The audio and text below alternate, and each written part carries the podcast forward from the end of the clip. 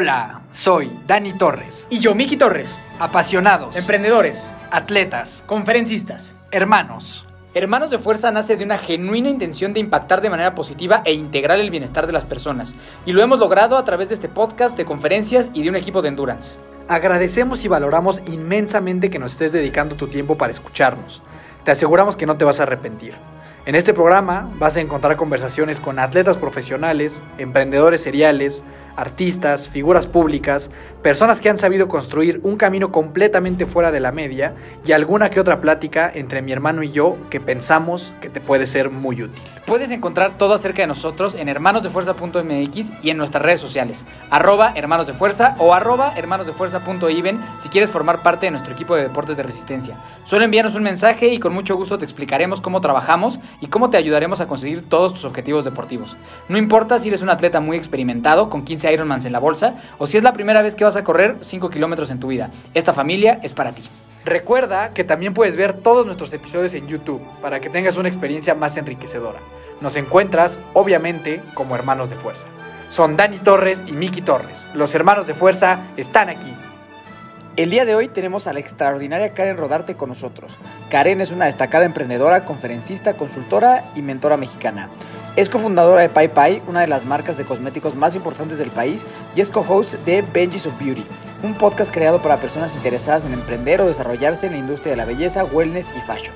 Además, tuvo oportunidad de participar en Shark Tank, donde recibió ofertas de prácticamente todos los tiburones del programa. En este episodio vamos a hablar de la experiencia de salir en Shark Tank y sus ventajas y desventajas, la vital importancia de la salud mental en el emprendimiento, cómo identificar y prevenir el burnout, la relevancia del bienestar emocional y el trabajo personal.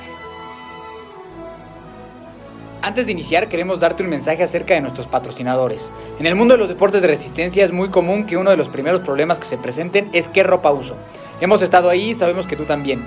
Es por eso que nos dimos a la tarea de buscar y elegir a los mejores proveedores de este tipo de ropa deportiva. Por un lado, Aero MX se encargará de que tengas la máxima comodidad en tus pies, gracias a sus calcetas de alto rendimiento.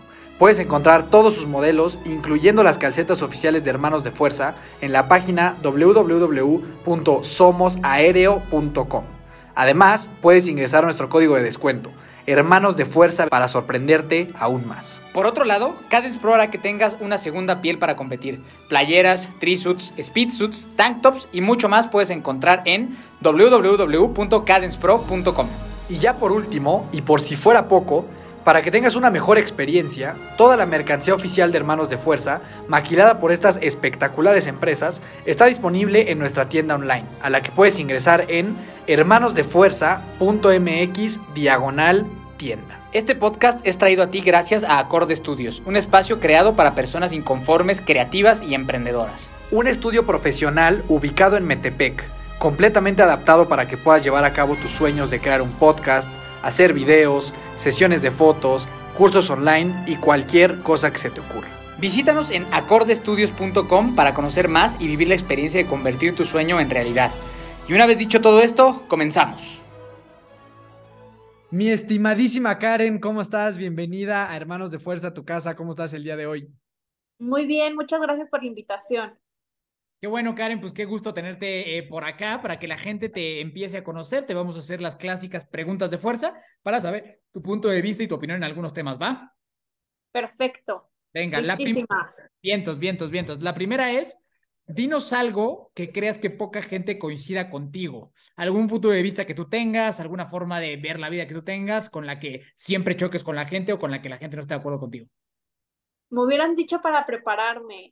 Eh, yo creo que algo que la, no que la gente no esté de acuerdo conmigo, porque la gente sí está de acuerdo, pero normalmente la gente no es así, es que soy muy estructurada y planeada en mi vida, ¿no? En el trabajo y en mi vida personal. O sea, todo lo quiero organizar y planear. Entonces, pues sí, la gente no está de acuerdo que muchas veces planeé mi vida personal, o sea, agende mis actividades del fin de semana. O sea, me imagino que eres muy similar a mí. Yo creo que chocas mucho con el tema de hay que fluir en la vida y ya, ¿no? Y, Justo, acabo de terminar con mi exnovio porque él quería fluir y yo no puedo fluir. Sí, sí, sí, sí, sí. Acá también somos un, podemos llegar a también a hacer un poquito así y a entender ese tipo de cosas, ¿no? Como que los boletos de cine se compran con cuatro días de anticipación, no nomás el día de, el día a ver qué película cae, ¿no? Completamente. Vientos. Siguiente, si pudieras repetir algún día de tu vida, ¿cuál sería? Si pudiera repetir, repetiría, eh, pues no un día como tal, sino una temporada. Viví un año en Londres a los 18 años y creo que fue el mejor año de mi vida. Y después viví seis meses en Bogotá, cuatro años después, y de verdad también fue la gran experiencia de mi vida. Oye, y entre Bogotá y Londres, si tuvieras que escoger una ciudad, ¿cuál escogerías? Londres. Eso, sí, sí. Vientos, vientos, vientos. Siguiente, la mejor compra que hayas hecho en tu vida. Eh, no lo debería decir, pero mi perro Petunia. Eso, sí, acá, de hecho, cuando nosotros contestamos las preguntas, los dos fuimos exactamente la misma, el perrito. 100%. Totalmente, o sea, es la mejor compra de mi vida para siempre. Bien, bien, bien, te empezamos muy bien. Siguiente, si pudieras ver una película de tu vida de principio a fin, ¿la verías? Sí, no y por qué. Si pudiera, ¿cuál, ¿qué película? de tu vida. Imagínate que es tu, la película de tu vida entera, desde que naces hasta que te mueres. En este momento, ¿la verías? Sí, no, ¿y por qué?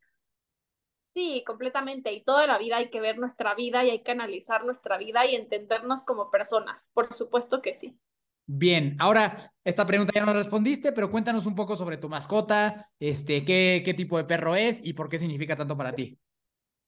Es un bulldog francés, se llama Petunia eh, Petunia es origen de una ex relación de hace siete años y creo que fue el mejor regalo que me pudieron haber dado. Yo nunca tuve perros en mi infancia, a mis papás no les gustaban los perros, la verdad no era pet friendly, no sentía este amor por los animales.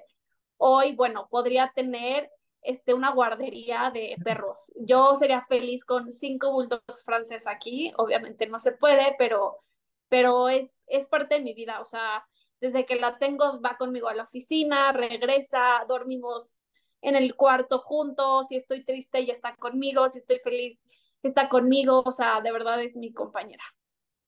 Sí, acá como, tanto mi hermano y yo compartimos como un estilo de vida muy similar con nuestros, nuestros perritos y justo hablando como de algo que pocas personas coincidan con nosotros, es que la verdad es que a veces puedes querer un perro mucho más que a muchas personas. Sí, sí, no, definitivamente, definitivamente. Vientos, vientos. El siguiente, si pudieras tener algún superpoder, así tipo los Vengadores, la Liga de la Justicia, ¿cuál escogerías y por qué? es que no, no, no sé, no, no veo nada de, eso, pero mm, me gusta. Bueno, no, sí, podría, me encantaría transportarme en el tiempo. Ok, ok. O sea, yo hubiera sido feliz viviendo, bueno, en todas las épocas, pero me encantaría conocer como 1880 por ahí. Ok, ok, ¿por qué razón en esa fecha tan específica? Últimamente he visto muchos documentales, eh, shows de, de, esta época históricos, como de, de, Inglaterra, Reino Unido, de Estados Unidos, y me, me gusta mucho, o sea, no sé, me interesa mucho, me gusta mucho la historia. Va, buenísimo, buenísimo, gran, gran superpoder. Siguiente, si pudieras invitar a tomar un café a cualquier persona de la historia de la humanidad, vivo o muerto, ¿a quién sería y por qué? Frida Kahlo. Ok.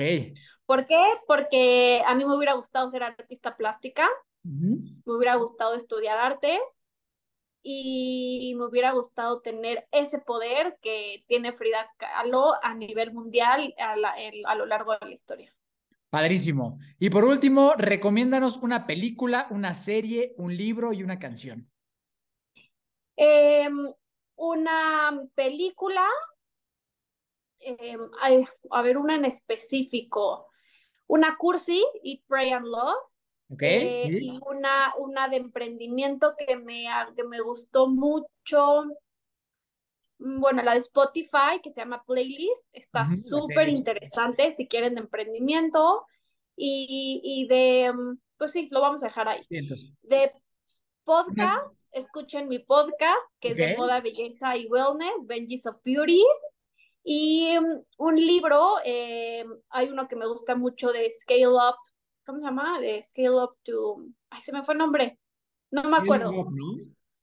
Scaling Up, ajá, es como cómo los emprendimientos pueden escalar, ¿no? Herramientas para poder escalar.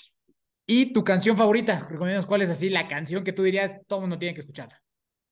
No la tengo. Yo escucho, dice mi hermana que escucho música de viejito. O sea, a mí me encanta la música de los setentas, ochentas. ¿Y de, y de, ese- y de esa cuál sería una canción que te Pues gusta? una, una cancioncita que te guste mucho. No, soy pésima con los nombres. Ok, Pésima. pero Pongan playlist esa época. 70s, eso me gusta. Vientos, vientos, vientos. Súper, Karen. Pues esas fueron las preguntas de fuerza y, y vamos a, en, ahora sí, a entrar de lleno en la historia. Sí, Karen, antes que nos, que nos cuentes un poquito de tu historia desde que era chiquita y demás, que me interesa muchísimo, eh, yo haciendo mi tarea, obviamente, investigando un poquito de ti y demás, invariablemente llegué al episodio de Shark Tank, ¿no? De, de cuando fuiste a participar en el programa y demás. No, que cuando yo lo veía y les hacían esta oferta, entiendo que ustedes la aceptaron, pero creo que luego el deal ya no se hizo. Yo como que sentía que, que, que la empresa estaba valuada muy baja, como que tenía estas conversaciones conmigo mismo. Eh, pero nosotros acá ya tuvimos a Marcus Dantus y nos platicó mucho de cómo es ser un Shark dentro del programa, ¿no? Pero nunca hemos platicado con alguien que participó en el programa y que aparte pudo eh, recibir una inversión. Entiendo que en tu caso creo que después no, no se cerró, ahorita ya nos platicarás un poquito esa parte, pero ¿cómo es la experiencia de participar en este programa de inicio a fin? O sea, ¿cómo... O sea, hay una convocatoria, luego tienes como esta entrevista inicial, luego qué pasa una vez que te dicen que sí, ¿nos puedes llevar por ese, ese viaje que tú ya, ya recorriste? Claro que sí. La verdad es que nosotros fuimos muy afortunadas porque nosotros no aplicamos para Shark Tank. Eh, el equipo de Sony nos buscó y nos buscó, no, creo que aplicas, o sea, para grabar son como seis meses antes, un año antes, ¿no? De la temporada. Nosotros nos buscaron literal un mes antes de las grabaciones que les hacía falta un, un pues un, un emprendimiento interesante y que nos conocían porque cuatro años anteriores a esta fecha, nosotras grabamos en 2019 y cuatro años antes nos habían buscado para participar, dijimos que no, entonces se vuelven a acordar de nosotros, nos vuelven a buscar y dijimos que sí. Eh, entonces fue totalmente diferente a cómo realmente funciona. Nos buscaron, ya, ya conocían la marca, ya conocían la historia de nosotras. Eh, lo que hace Shark Tank es, te, tienes una junta, una reunión dos semanas antes de grabar, como con alguien que te enseña cómo comunicarte, cómo expresarte, ¿no? Porque seguramente hay mucha gente muy tímida que no puede. Y, y, y, cómo abordar a los sharks, cómo pedir la inversión, entonces como que te hacen este, esta junta, sí nos ayudó.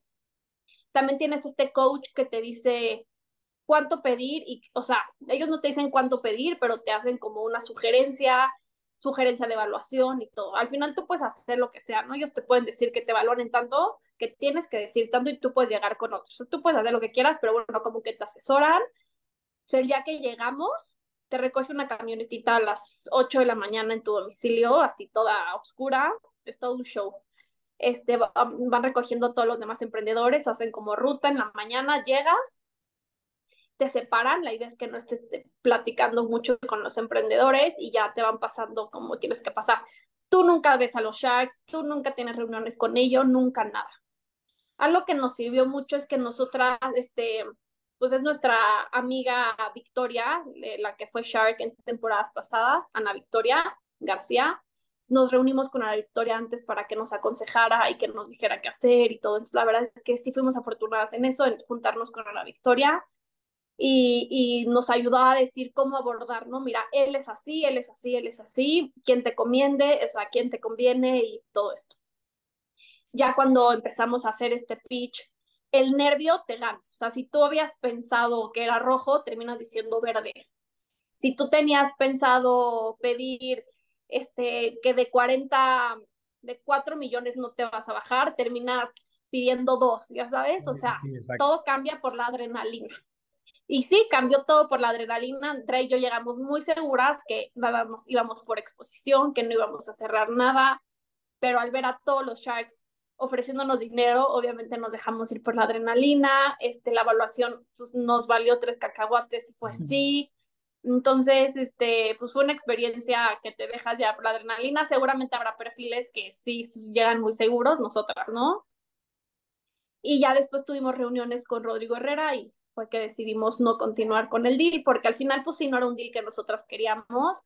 Eh, él tampoco cambió un poco este, el juego y quería algo más de nosotras, más experiencia, y pues ya, nos bajamos del barco.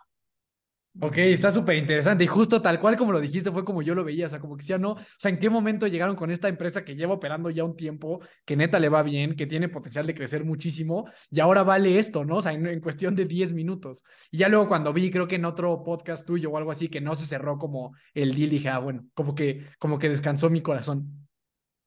Sí, sí, sí, sí, todo cambia, todo cambia y y la adrenalina te gana así porque tienes a un equipo de producción de Sony de 50 personas grabándote. O sea, de verdad hay cámaras por todos lados, el staff, los sharks enfrente. O sea, la adrenalina te gana.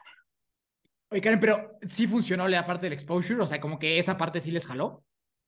Híjole, exposure, hace poco me escribió a alguien de que, oye, eres amiga de tal, de tal, de tal, así, de La conexión. Este, me invitaron a Shark Tank, ¿me recomiendas estar o no? Y mi respuesta fue, 100% es la mejor exposición que vas a tener en tu vida. Okay, O sea, así tengas un negocio de, de, que vendes paletas de hielo en la calle, te, te lo recomiendo. O sea, aunque, porque normalmente es que o te puede ir muy bien o te pueden criticar. Normalmente Shark Tank selecciona sus, sus proyectos, ojalá no me digan nada, pero este, con un objetivo. O sea, ya, ya saben que esta empresa va a cerrar, ya saben que esta empresa la van a criticar, ya saben que, o sea, o se van a burlar y ya saben que esta empresa es como la del, del cajón, ya saben qué, qué es. Y a nosotros desde el principio nos dijeron que nosotros sabían que nosotros íbamos a hacer un proyecto exitoso. Entonces... Y no deja de ser un reality show, ¿no? O sea, como cualquier otro donde hay cosas más planeadas de lo que parece.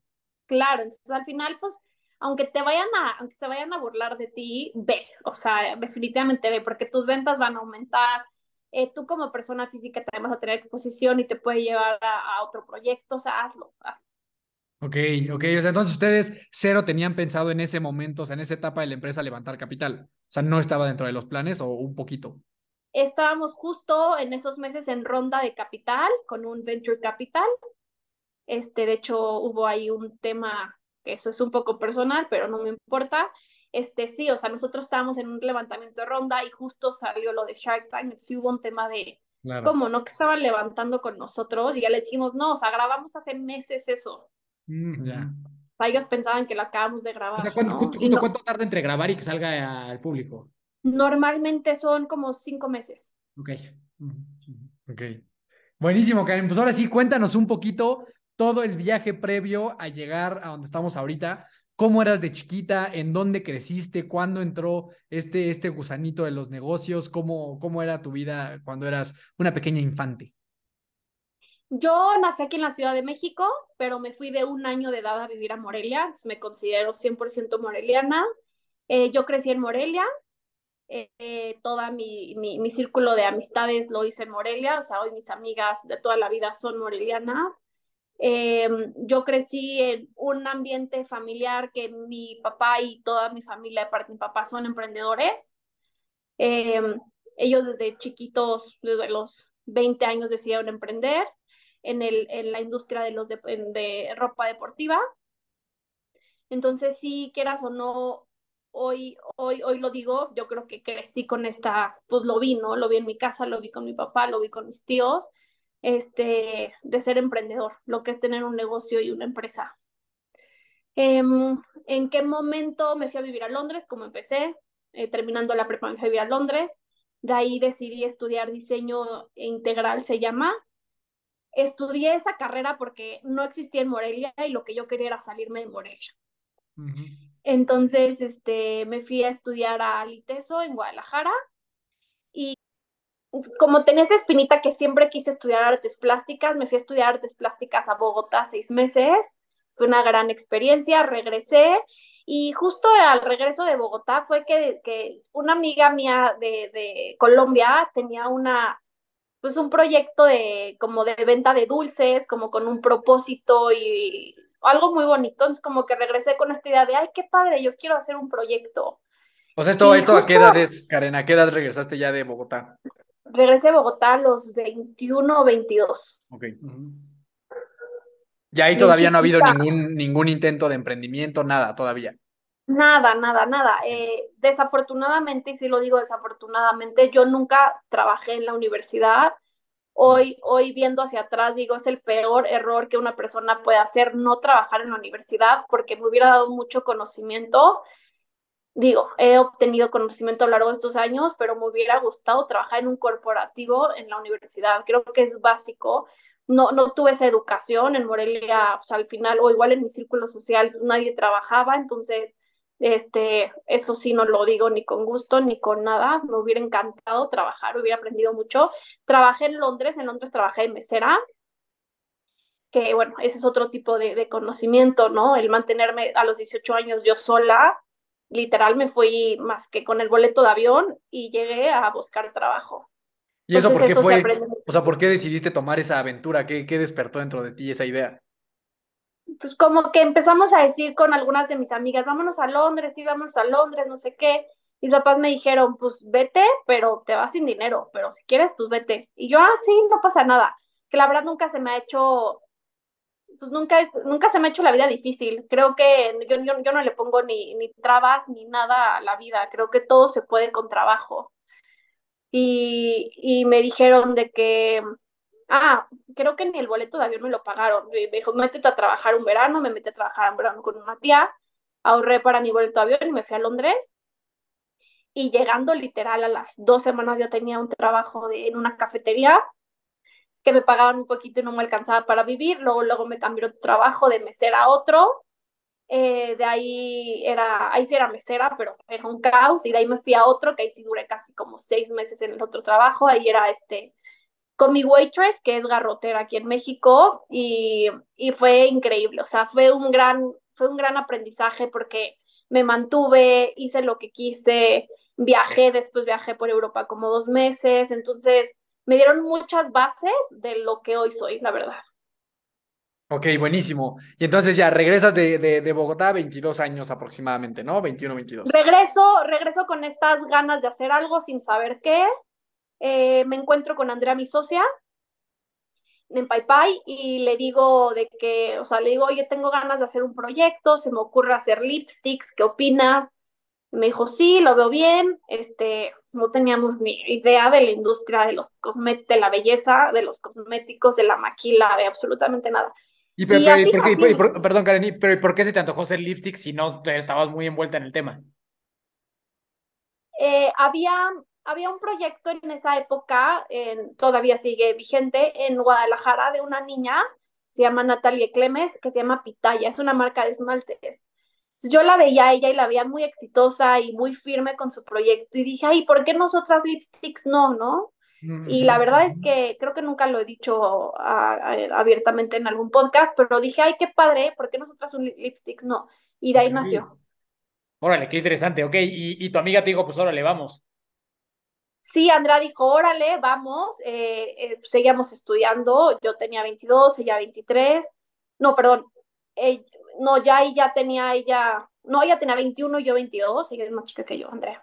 Y, y así arrancó, arrancó, fueron dos años de, del desarrollo de la marca, ya cuando ya estaba ya sólida, sólida en cuanto ya teníamos todo el proyecto armado, el lado económico, este, ya traíamos los proveedores, ya traíamos todo, fue que decidí de Guadalajara venirme a vivir a México. Y ahí el, el arranque, Karen, ¿cómo fue? O sea, ahí pidieron prestado, fue con sus ahorros, eh, ¿cómo empezaron el, el desarrollo del proyecto? Fue 50 Friends and Family, 50 este, este, mm, crédito bancario. El 50 de Friends and Family fue de parte de Andrea y el 50 mío fue de un crédito. Yo pedí un crédito al banco a una tasa altísima, no tenía ni idea cuánto significaba esa tasa ni cuándo lo iba a poder pagar. La verdad es que sí soy una campeona por haber, por haber hecho eso. Sí, 100%. Yo siempre he creído que en las partes del emprendimiento muchas veces esa ingenuidad de no saber bien y en qué te estás metiendo es lo que hace que te avientes. La realidad es que si te pones a pensar todo lo que puede salir mal y lo que estás haciendo, prácticamente nadie lo haría, ¿no? Sí, sí, sí. No, no, no. Yo no sé cómo, cómo lo logré y cómo pagué al final todos esos intereses, pero bueno, lo logré. Oye, Karen, ¿y no es justamente todo un rollo ese tema como de dónde maquilar, cómo tienen que ser, si va a ser bueno para la piel, si no va a ser bueno para la piel? O sea, porque me imagino que eso que, o sea, por, por lo que yo entiendo, el tema de los lipsticks es un tema, pues, complejo, ¿no? O sea, porque no solo es crear una marca y ya, sino un producto que tenga ciertas cosas, que cumplan con ciertos estándares, me imagino lo que ustedes querían que fuera. En, en su momento sí fue complicado porque nosotras no teníamos ni idea de nada y todo fue por internet, o sea, buscando en internet, maquila de cosméticos. Eh, vivíamos en Morelia en ese entonces, entonces teníamos que venir a México a, a, buscar a las maquilas. No nos veníamos en coche, nos veníamos en camión. Este, andábamos, una vez fuimos a una maquila en Indios Verdes, nos fuimos en metro, Andrea y yo. O sea, nuestros papás no sabían que hacíamos eso. Y, y así, así empezó el proyecto muy... Okay.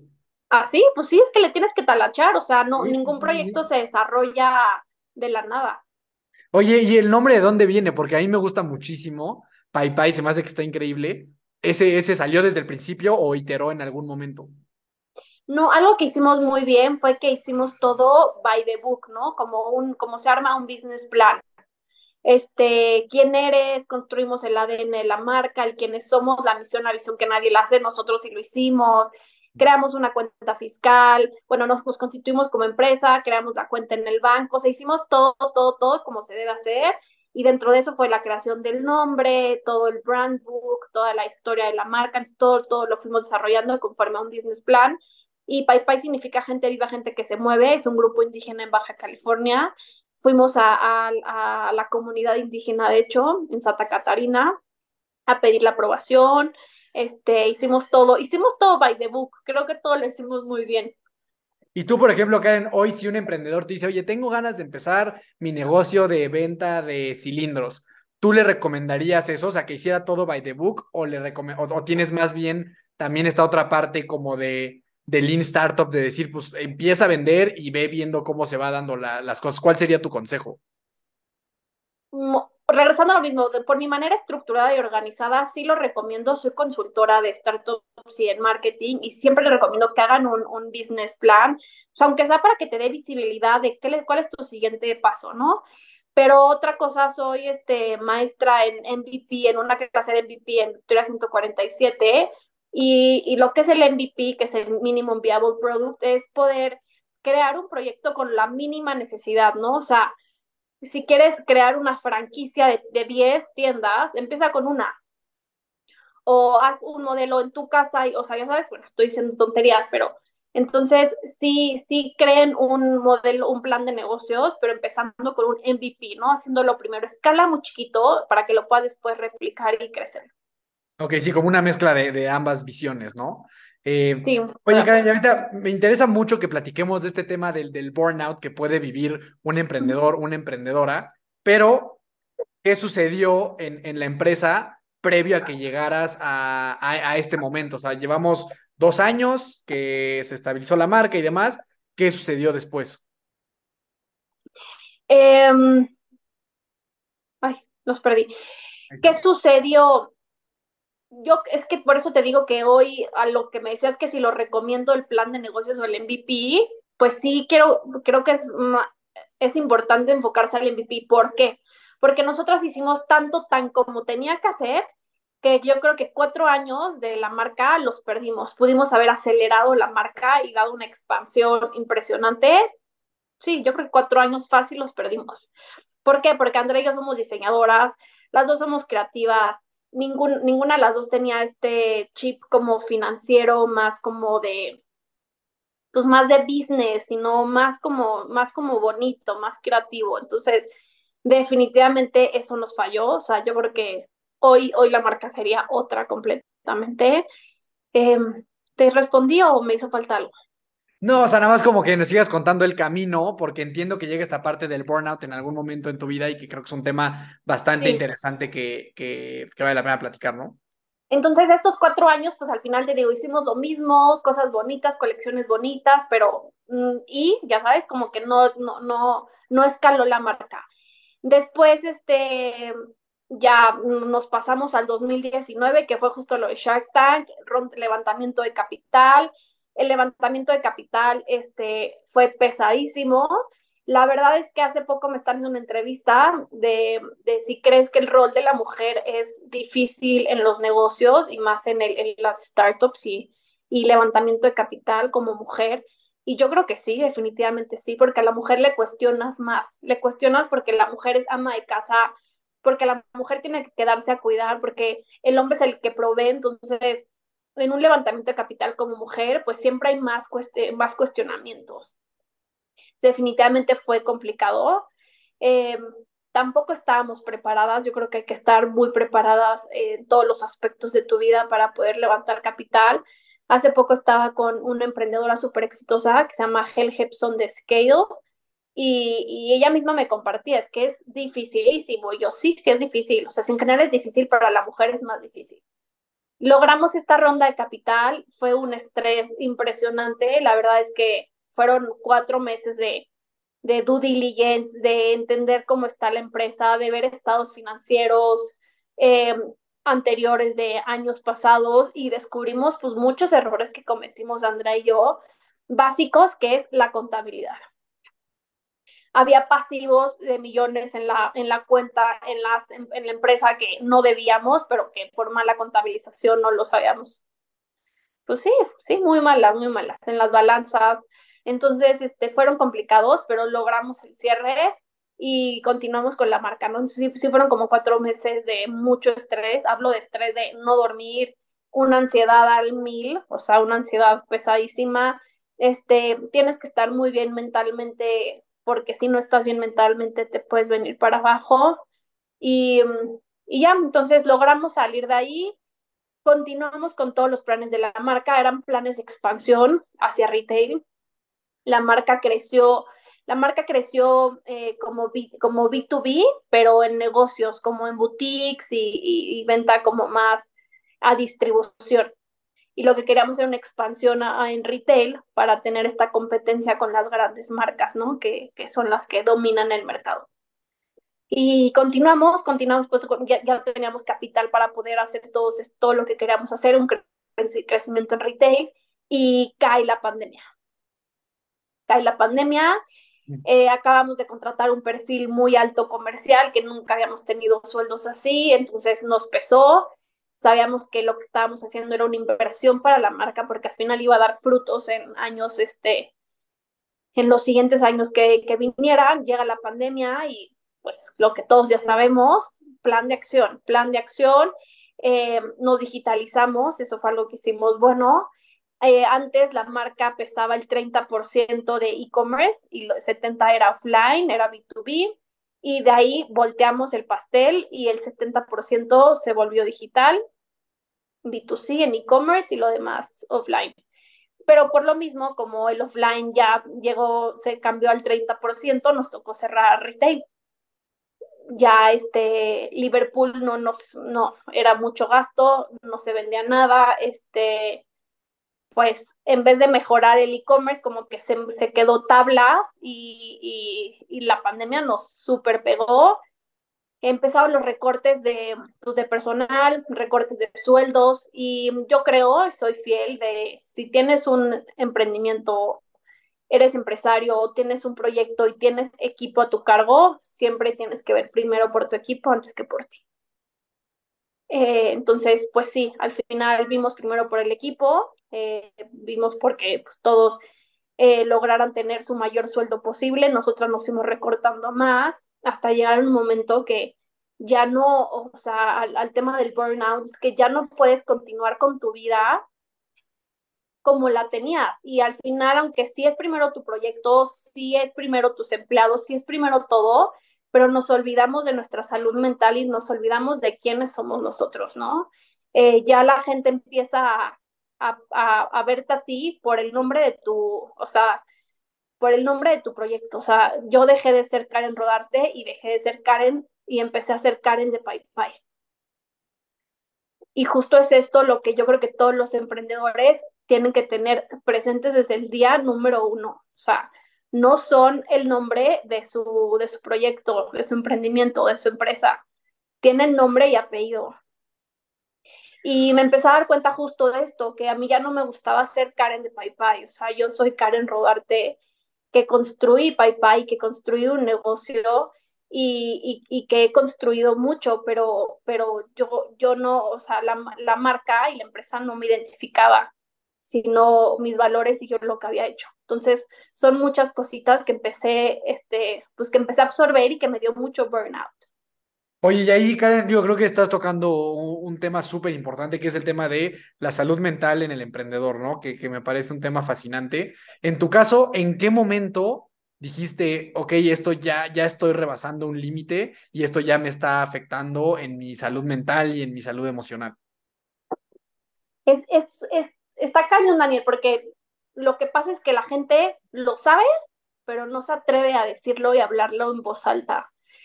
Yo sabía que no dormía, yo sabía que ya vivía con insomnio, este, yo sabía que tenía ansiedad, pero era de que, ay, ya tengo ansiedad y hasta lo decimos muy normal, de que, tengo ansiedad. No, o sea, no saben lo que es la ansiedad real. Este, y, y lo sabemos, yo creo que todos los emprendedores sabes cuando estás por caer en un burnout, lo sabes, ¿no? O sea, hay, hay síntomas que son claros, ansiedad, insomnio. Pero ¿cómo lo, cómo lo intentas matar? Trabajando más y más y ocupándote más, ¿no? Tengo ansiedad, es, o trabajo más, ¿no? El fin de semana, si no tienes nada que hacer o prefieres descansar. Yo cuando más me empecé a notar es ya no podía ver ni una serie, no me concentraba, no podía ver ni una serie ni una película, o sea, no podía, no podía. Obviamente no menos podía leer, este, estaba con mi, con mi familia y mis amigos y no estaba. ¿Y qué era lo que te traía en la mente? ¿El, el negocio? ¿El qué voy a hacer? ¿O qué era? El negocio, el, negocio. ¿Cómo vamos a crecer? ¿Cómo vamos a crecer? Eh, sí, es el, el, proyecto, el negocio. Todo el tiempo estar pensando en números, en ideas, en lanzamientos, en, en, en eso. Y en el momento justo que me di cuenta fue, hubo un día, tuve un tema personal por ahí, este, y este tema como que me abrió el corazón y me explotó tuvo un tema personal que de ahí empezó un día a llorar, llorar, llorar, llorar, sin quererme ya levantar de la cama. Y ya, pues, no era normal en mí porque toda la vida he sido súper hiperactiva, funcional, este, para, yo todo quiero crear proyectos, quiero hacer, quiero ayudar, ya sabes. Y mi hermana, no, es que esto no es normal, no es normal, ve al psiquiatra. ¿Cómo al psiquiatra? Porque toda la vida me lo han comunicado como tabú, como que es, del, es, es para los locos, ¿no? De locos. Sí, sí, sí, psiquiatras de locos. Ni me atreví a platicarle, que cómo voy al psiquiatra, o sea, eso está muy mal. Y sí, terminé yendo al psiquiatra y, y pues sí, definitivamente traía una depresión ahí súper acumulada y una ansiedad muy fuerte de, de todo, de, de, años pasados, de mm, una ruptura de ahí hace años de un exnovio, este levantamiento de capital que estuvo muy pesado y que yo no lo logré expresar, ni lo saqué con ejercicio, ni lo saqué con nada. Número uno, hagan ejercicio. Y, y pues ya, o sea, lo empecé a sacar con terapia y con medicamento, pero entró mucho este lado de, de aceptarlo y de decir, ya no puedo continuar, ¿no? O sea, hay que aprender a decir no. Yo creo que como emprendedores no sabemos decir no y siempre decimos que sí. Nos invitan a, a un evento de networking, vamos. Nos invitan a una conferencia que nos da mil flojera ir, vamos. Eh, nos invitan a donde sea, vamos, ¿no? O sea, tenemos que estar como emprendedor en todos lados. Somos, este, nos encanta las la exposición, el exposure, nos encantan ser los números un, uno, este, que todo el mundo nos reconozca y nos vea.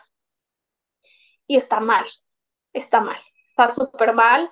Eh, hay que aprender que decir que no y nunca aprendí a decir que no. O sea, yo a todos lados iba, a todos lados, me encantaba, me encantaba la exposición y ser este, la imagen. Y ya cuando aprendí eso en terapia y darme cuenta que no estaba siendo feliz, o sea, tanto trabajo no me hacía feliz. No me hacía feliz el, ya, ya el trabajo, ni tampoco me hacía, ni, tampoco le estaba pasando bien con tanto recorte económico. O sea, ya mi, mi vida ya no era digna lo que podía estar recibiendo. O sea, en ese momento digo, primero estoy yo, primero está mi salud mental, ya no puedo continuar en PayPal. Y ahí te, te saliste, o sea, ¿qué, ¿qué, fueron los cambios que, que, surgieron a partir de esto? Y digo, de este tema puedes hablar con toda la apertura del mundo. Aquí los dos hemos ido al psiquiatra, o sea, yo ahorita me estoy empatizando muchísimo contigo con todo lo que estás diciendo en cuanto a trabajar, a cuidar esta identidad que nos hacemos de, es que yo soy un emprendedor, entonces ¿cómo yo voy a decir que no? Yo tengo que estar y mi cara se tiene que ver y yo tengo que ser aplaudido y demás, hasta que eso es insostenible y lo que yo he aprendido desafortunadamente es que el cuerpo tiene una respuesta al estrés y a la ansiedad. O sea, no puedes por siempre. El cuerpo va, va a pegar un grito y eso termina siendo una depresión o ansiedad muy fuerte, ¿no? Pero y que, y que, está bien implícito en ustedes los emprendedores, ¿no? Como que tienen que ser este súper poderoso, súper yo, súper ego al máximo por ciento, ¿no? Como que está implícito que eso tienen que ser. Digo, yo, yo, no, yo no tengo empresas ni me dedico a esos emprendedores, pero, pero tengo una familia que sí, ¿no? Entonces, para mí ha sido muy interesante observar, justo literal así como lo que has dicho tú, lo he visto así, así cerquitita aquí al lado y, y en mi familia, como a todo quiero ir, a todo quiero decir que sí, a todo yo, a todo no sé qué. Pero, pero creo que es algo como que súper implícito en este tema del emprendimiento e inclusive, y, y, valoro y agradezco mucho la sinceridad y lo que nos estás platicando, porque aquí en el programa hemos tenido varios emprendedores, pero pocos creo que han, se han atrevido a tocar este tema, ¿sabes? Como de que está medio grave esta situación también, ¿no? O sea, puede llegar a hacer muchísimo daño y hacer un poco pedazos las otras áreas de tu vida, ¿no? Porque hay que entender que como seres humanos no somos nuestro trabajo, sino hay muchas áreas de nuestra vida que nos complementan, ¿no? Para que podamos ser un, un total, no nada más como dices, ¿no? O sea, ser Karen de la empresa, sino tú eres una persona antes de ser esta emprendedora, ¿no? Completamente. Eh ¿Y qué, qué, pasó? Bueno, me di cuenta, te digo, me di cuenta a raíz que fui al, al, psiquiatra y a raíz que empecé a medicarme y que no estaba bien, o sea, fue, fueron dosis altas para empezarme a controlar. Y, y, a raíz de esto, pues ya fueron como varios meses, o sea, no fui, no fui al psiquiatra y al mes me salí, no, hombre, seguí continuando como ocho meses, un año más en Pai Pai pero con los meses iba y me iba como, me costó muchísimo salirme, muchísimo, justo voy terminando de terapia y a la terapeuta le decía, es que para mí fue un duelo, o sea, de verdad, salirme Pai Pai para mí representó un duelo, o sea, la pérdida, así como si, como si terminas con, con, si se muere alguien o si terminas con una pareja, para mí fue un duelo salirme Pai Pai, pero me tomé de valor, literal me tomé de valor y lo hice.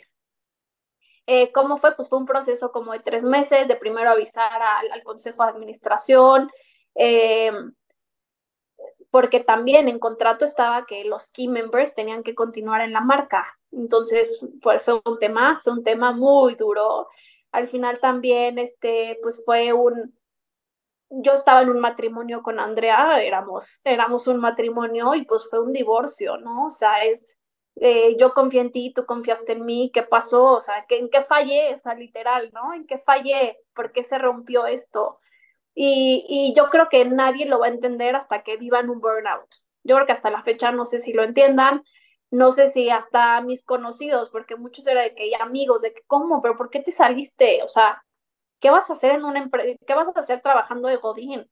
Pero nadie lo entiende hasta que lo vive y quien esté escuchando este, este, este podcast y lo haya vivido me, me va a comprender.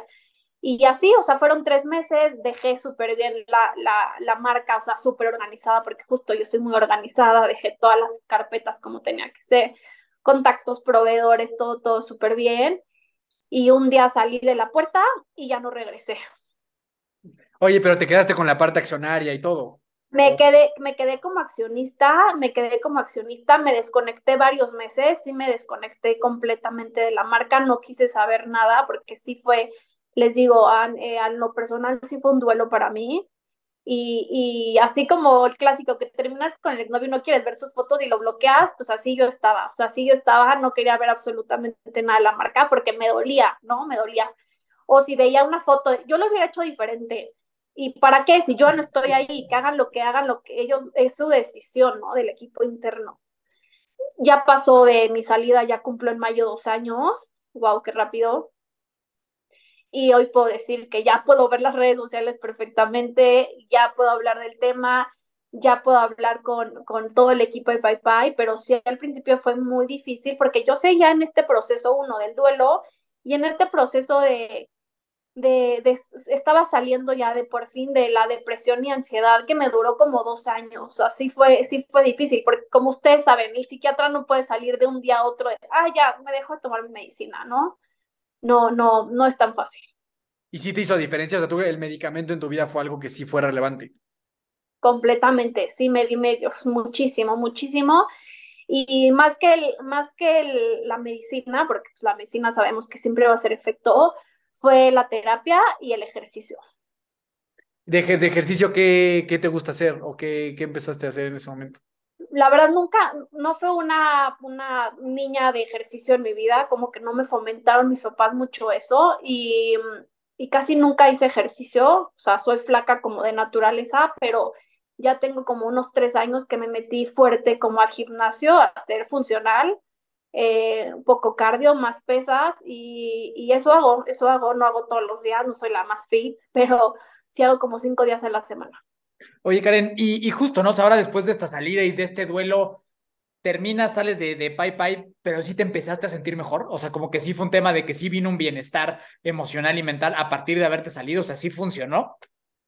Mm, no, no vino un bienestar inmediatamente, por supuesto que no, porque de ahí viene el duelo. Entonces fueron tres, cuatro meses que no tenía sueldo, no tenía ingresos, no sabía dónde estaba parada, no sabía qué quería hacer de mi vida. O sea, vino un periodo duro, yo creo que vino más duro todavía, pero un periodo más consciente, un periodo conociéndome ya, ¿no? Anteriormente no me conocía, anteriormente el aceptar, aceptar todos los eventos era no conocerse y hoy ya conociéndome ya, ya era mejor, ¿no? O sea, sí era un duelo, pero ya sabía qué había hecho mal, qué había hecho bien, qué quería de mi vida.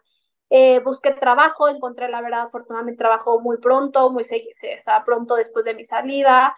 Entré en un sector financiero que no era absolutamente nada lo que yo quería, pero me dio paz, o sea, me dio paz tener un ingreso seguro, me dio paz salirme como de, de, de, de todo el ambiente de beauty que yo estaba ahorita como justo de me quiero salir, me quiero desconectar y, y me sirvió mucho y también te, les digo de qué me sirvió mucho, me sirvió mucho aprender lo que es trabajar en un corporativo. Yo nunca lo hice en mi vida, nunca había trabajado en un corporativo y aprendí muchísimo, o sea, les agradezco mucho donde estuve que ya no estoy, todo lo que aprendí, ¿no? Porque estuve justo en, en, en dirección, entonces eh, pude conocer justo pues bien lo que es un verdadero CEO. Me da mucha risa, hoy ya me da mucha risa que los emprendedores que tienen un mes con su proyecto, que factura 10 mil pesos, se dicen ser CEOs. No, eso no es ser un CEO. Eh, no, ya estar en una C-Suite, que es una C-Suite, que es un CFO realmente. Entonces sí me dio muchísimo conocimiento. Eh, agradezco mucho y mucho aprendizaje porque sé que tenía que vivir esto para hoy estar mucho mejor. Ok, oye Karen, y aquí cuando te preguntaban, oye, ¿por qué te vas? La razón era, ¿estoy quemada? Sí, no lo entendieron y creo que igual y mucha gente no lo entenderá, pero sí, si fuera, era por mi salud mental y por mi estabilidad económica. Sí, claro. Oye, Karen, y ahorita un tema muy interesante es ahora a todos los emprendedores que ya sea que lleven unos años con su, con su empresa o que apenas van a empezar y demás, ¿qué les puedes decir para prevenir esta situación? Porque la verdad sí es bien complejo, o sea, porque sí es un mundo bien difícil, digo, y a lo mejor aquí, pues obviamente tú sabes de lo que estoy hablando, pero a mí me ha tocado, pues justo en la pandemia, estar un 24, 25 de diciembre en la oficina a ver cómo vas a pagar los aguinaldos, porque pues no hay, porque el mundo está cerrado y solo tú sabes lo que se siente estar ahí, la ansiedad y el nerviosismo y la, y la tristeza que vive un emprendedor puede ser muy grande. También tiene cosas muy padres, ¿no? El emprendimiento que también tú has vivido, pero cómo un emprendedor, una emprendedora puede prevenir llegar a cruzar esa línea de que ya neta estás comprometiendo también tu salud mental yo sé que lo dicen mucho, el este, balancea tu vida, balancea el trabajo y tu vida personal, todo el mundo lo dice, y sí es muy real, y es muy difícil, ¿no? Pero tienes que ponerte así, como yo soy organizada en tu calendario, bloquear el sábado, o sea, o bloquear a partir de las seis de la tarde. Yo no hacía eso, yo seguía trabajando hasta la, la hora que quisiera y, me encantaba llegar en la noche a armar un Excel y armar, o sea, me encantaba, no, no, no. Lo aprendí justo en este trabajo que les platico que acabo de terminar mi periodo. Eh, salía a las seis o las siete y a partir de esa hora ya no veía ningún correo y no saben lo bien que dormía.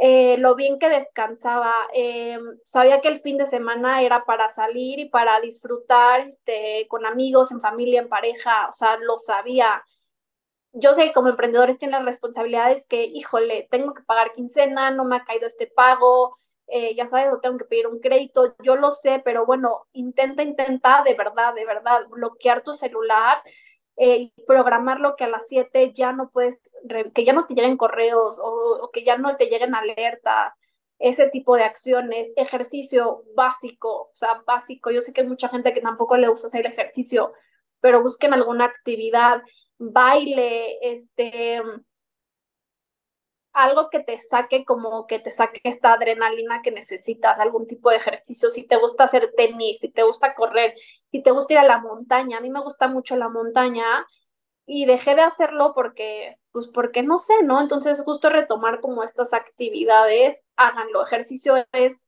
es la salud mental es el ejercicio, o sea, te va a ayudar a estar bien. ¿Y qué más te les podría aconsejar? Eh,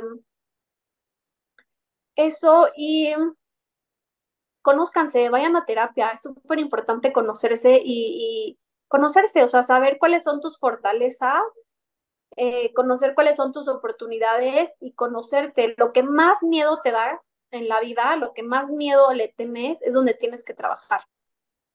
Eh, a mí lo que más miedo me da es fracasar, ¿no? Este, los negocios. Entonces, tengo que entender mi raíz, ¿por qué me da tanto miedo? O sea, ¿qué viví en mi infancia? Que obviamente lo sé, que me da tanto miedo, ¿no? Entonces, tienes que atacar esos puntos, entenderlos, trabajarlos, platicarlos.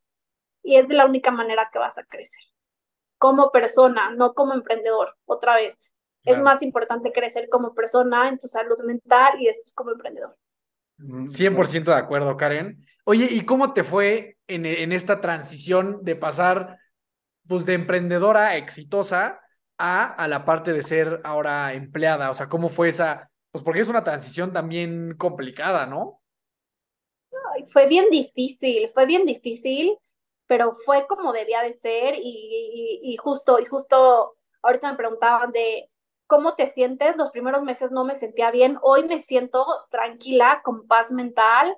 Eh, me súper desconecto hasta de las redes sociales. Yo era de las que todos los días subía stories de reseñas de productos y maquillándome y, o sea, yo me sentía influencer. Dejé de hacerlo porque no me sentía feliz haciéndolo y no era lo que quería hacer.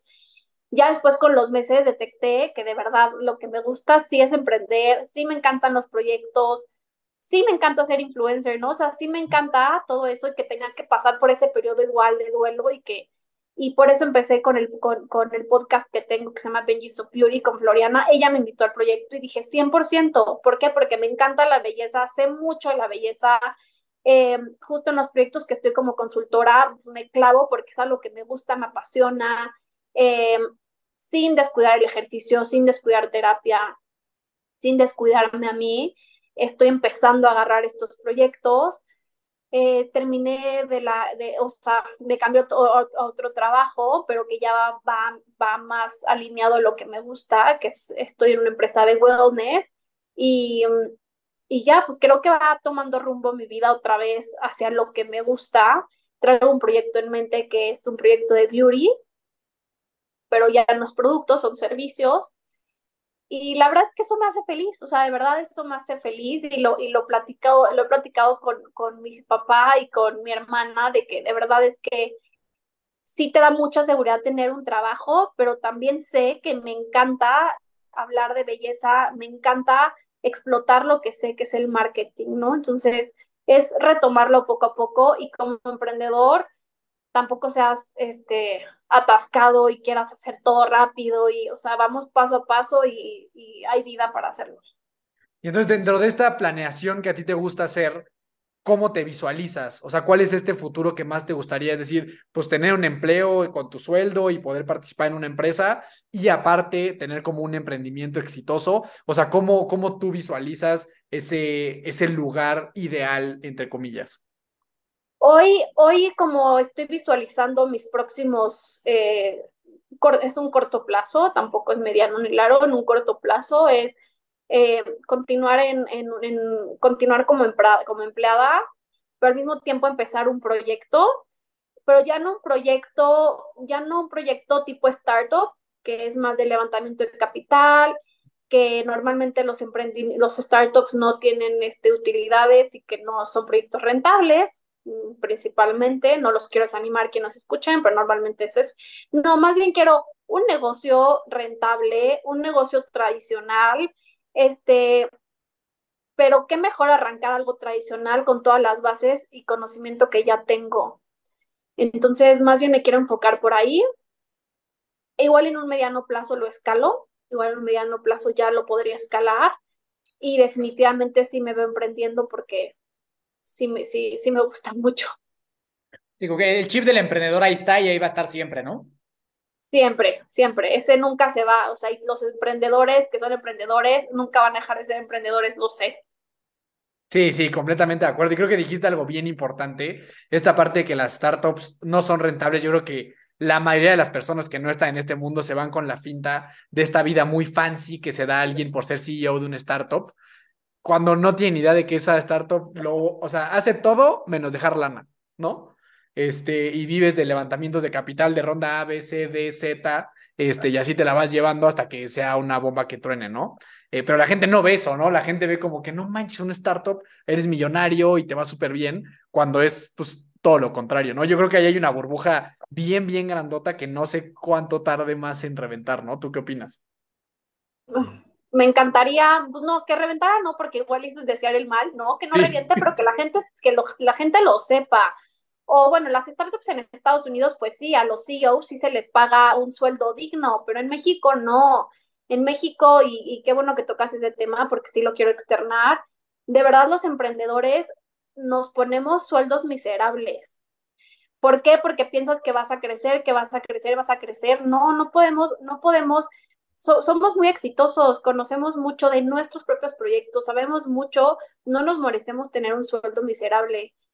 Para eso nos matamos. Entonces, y estoy casi segura que la mayoría de los emprendedores que son CEOs de sus proyectos tienen sueldos miserables porque, porque esperan que algún momento van a vender las, las marcas y de verdad un porcentaje muy bajo logra eso, muy, muy bajo y, no tenemos la cultura que hay en Estados Unidos. Entonces, no os los estoy desanimando en lo absoluto, nada más estén conscientes. Mientras las personas estén conscientes de, los, de lo que hacen, adelante. Yo justo cuando empecé a ser consciente de lo que ganaba, de lo que hacía y de lo que estaba sacrificando mi salud, fue que decidí salir.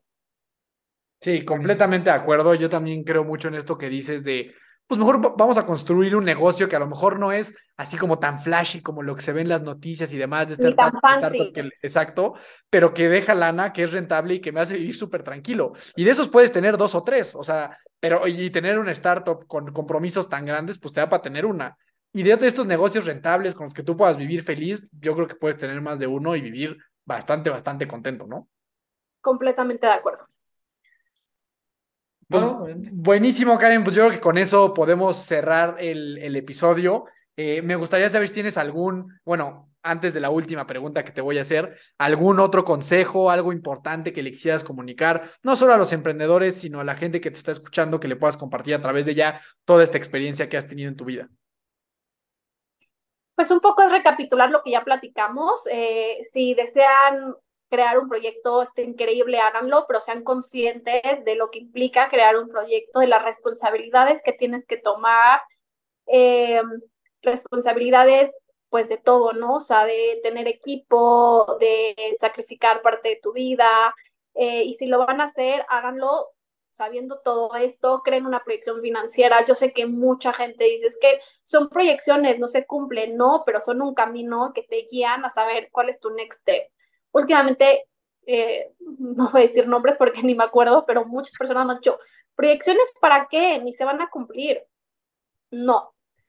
Eh, y entonces hagan una proyección financiera de sus, de sus proyectos, los que ya tienen hoy ya un proyecto que ven que va por buen camino, híjole, hagan su forecast anual para que sepan cuáles son sus acciones que tienen que tomar.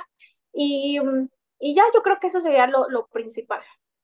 Buenísimo. Y ahora sí, la última pregunta que le hacemos a todos los invitados y las invitadas del programa. Si tuvieras la oportunidad de impregnar el primer pensamiento que tienen todas las personas al despertar, mañana todo el mundo va a despertar pensando esto que nos vas a decir. ¿Qué sería? Agradezcan por lo que tienen.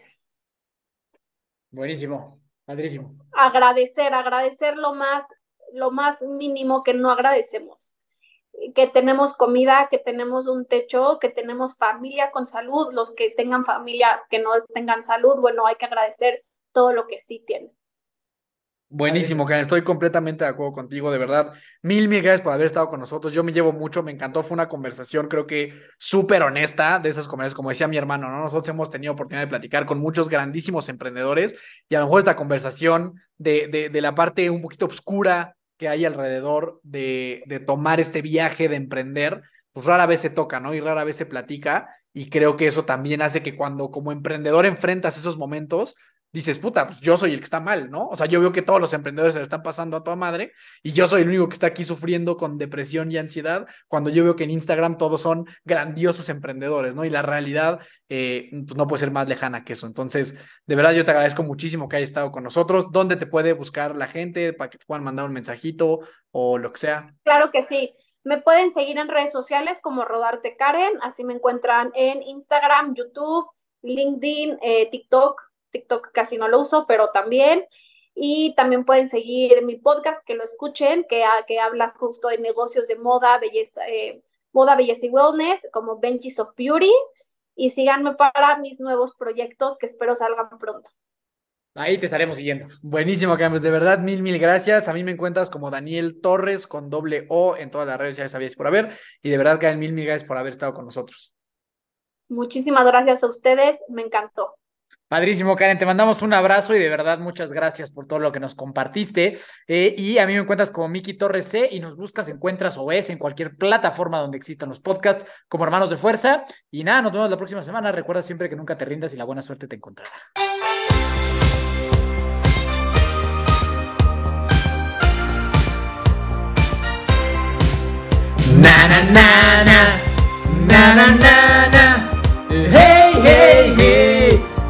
丢。